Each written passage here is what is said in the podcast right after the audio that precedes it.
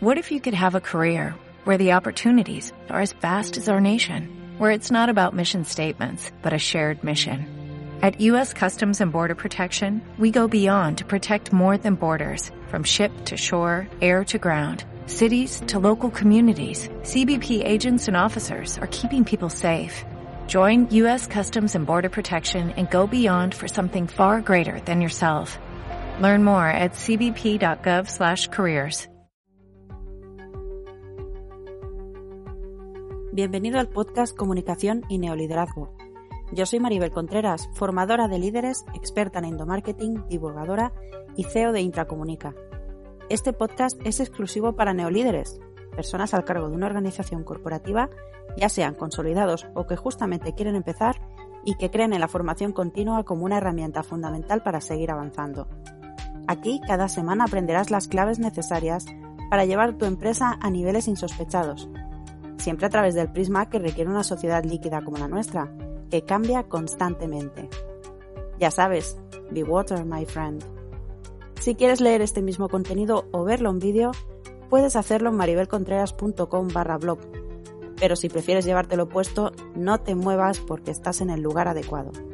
Empecemos con el contenido de hoy.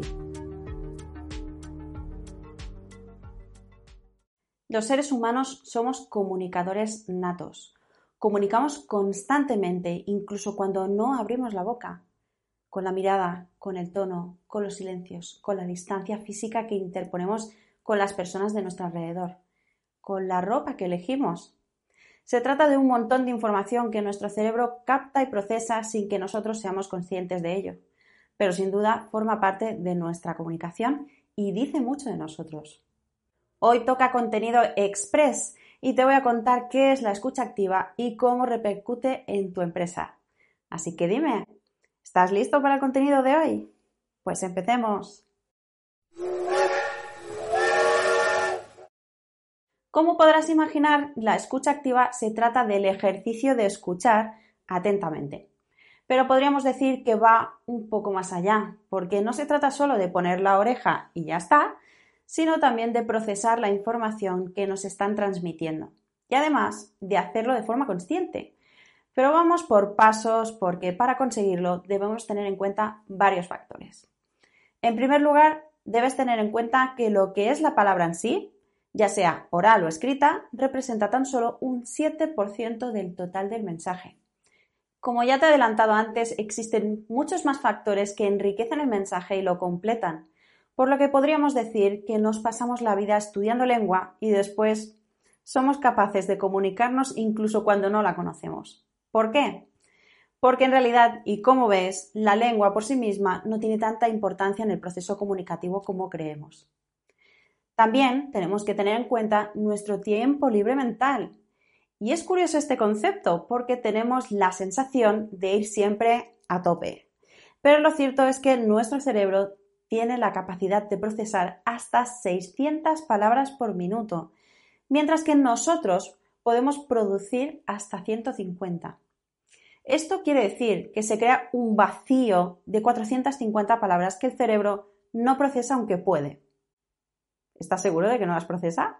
Pues sí que lo hace. Y es que cuando hablamos con otra persona escuchamos lo que nos dice, claro, pero también pensamos y juzgamos la pinta que lleva hoy, en si le huele el aliento, en si nos falta por comprar algo para la cena, en si hoy tenemos que ir a buscar a los niños, o peor aún, pensamos en la respuesta que le vamos a dar, incluso antes de que acabe de explicarnos lo que sea. A ver, ¿cómo vamos a saber qué le tenemos que responder si todavía no nos ha dicho todo lo que nos tiene que decir? Pero lo hacemos porque, aunque nuestro cerebro tenga ese tiempo libre mental, no es capaz de dejarlo vacío y lo emplea en otras cosas. Cuando seas consciente de ello, podrás redirigir tus pensamientos en escuchar activamente y sin interrumpir ni prejuzgar lo que tu interlocutor te esté diciendo.